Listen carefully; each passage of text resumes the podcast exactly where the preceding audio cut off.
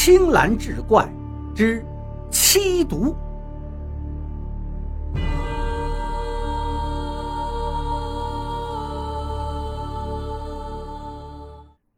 这一天，他老婆回娘家了。等天一黑，他就开着灯，眼睛一眨不眨的盯着自己的腿，倒要看看这个白点是怎么出现在腿上的。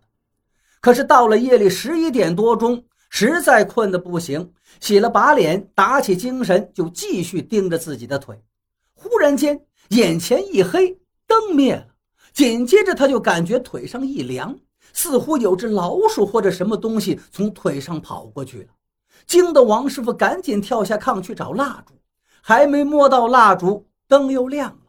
在刺眼的灯光下，自己腿上赫然又是一个白色的圆点。很显然呢，这个白点就是刚才感觉好像是那个老鼠或者什么样的东西给留下的。但是他为什么要在自己腿上留下这个白点呢？这代表着什么呢？而电灯又怎么会那么巧合的灭了一瞬间呢？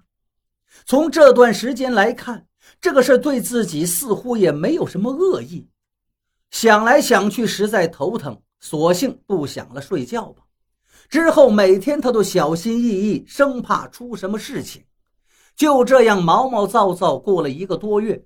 有天上午，他正在麦地里拉粪，一个多月前下葬的老太太的儿子突然神色慌张地来找他了。一见面就拉着他说：“赶紧去他家一趟。”到了他家，他就感觉气氛不对了。家里几个人正围着一个小孩，而那个小孩神情极为诡异，因为他看着不像是个小孩，倒像是一个正在发怒的老太太。只见他嘴里喊着：“你们都想把我累死啊！都说孝顺，我看你们孝顺个屁！短腿的儿子！”他嘴里发出来的声音就像个老太太一样，王师傅也吓坏了。他家里人赶紧跟王师傅解释，说：“王师傅呀，这好像是我家老太太回来了，因为这声音是一模一样啊。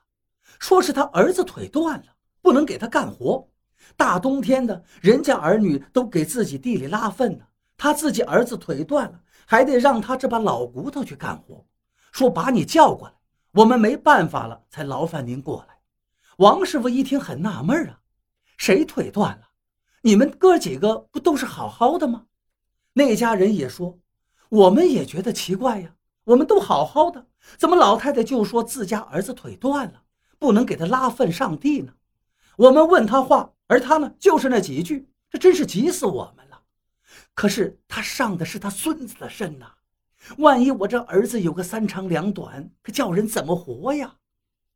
王师傅定了定神道：“我来跟他说说。”他对着那个小孩说道：“老太太，我来了，您有什么话就跟我说吧。”只见那个小孩一翻白眼，瞪着马师傅，沙哑的声音说道：“你来了，你知道不知道？你干的，你干的是什么好事儿？”你把我儿子腿弄断了，你你还没说完，那小孩就昏了过去，急得家里人又掐人中又是呼救，还好小孩很快恢复正常了。可是你再问他刚才发生什么了，他是什么都不知道。这一下王师傅彻底懵了，这都是什么事儿啊？我什么时候把人家儿子腿弄断了？最近被这些接二连三的怪事，他都快折磨疯了。那家人也都是迷惑不解，甚至担心家里要出什么事儿。最后一合计，先去老太太坟上烧点纸吧。到了坟地一看，也没什么异样，就开始烧纸钱，嘴里说着保佑家人的话。正烧着呢，突然坟上插的一根柳树枝嘎巴一声断了，大家都吃了一惊啊，心想这是不是什么凶兆啊？而这柳树枝断了的声音。让王师傅心里咯噔一下，他隐隐约约想起了什么，但是再仔细一想，似乎又没什么，只好跟他们都先回家了。晚上躺在炕上，刚闭上眼，他耳边就又响起那个老太婆的声音：“断腿，儿子。”惊得他赶紧拉开灯，再去听，什么都没有。弄得这一晚上也不敢睡觉，因为一闭上眼睛就会出现那个飘忽的声音。一连几天，王师傅都被折磨得不成人样了。就这样过了几天，实在是受不了了，他打算找个医院去瞧瞧。刚出村子，他就看见前面有个穿着白衣服的人，矮矮的，手里拿着一个东西，一蹦一跳向自己过来了。走近一看，王师傅呆住了，这哪是什么人呀？这是个假人，准确来说是个穿着小孩衣服、手里拿着一条腿的一个石膏塑像。再仔细看的时候，那个石膏人已经不见了。瞬间，他明白了，这个人就是自己捏的石膏人，也终于明白了这一连串的怪事缘由。原来呢，他们那儿有个风俗，就是老人下葬要有一对金童玉女陪葬，一般呢都是用纸扎成的，讲究一点的用石膏或者面粉捏成，这样在墓里放的时间就会更久。而王师傅那晚做的硬头子就是一对石膏人。就在他做那个小童子的时候，他一不小心弄断了小童子的腿，便拿了根竹签把断腿接好了。谁知道就因为这个把自己折腾成这样了。王师傅赶紧重新做了一个童子，让那家人放在了坟头。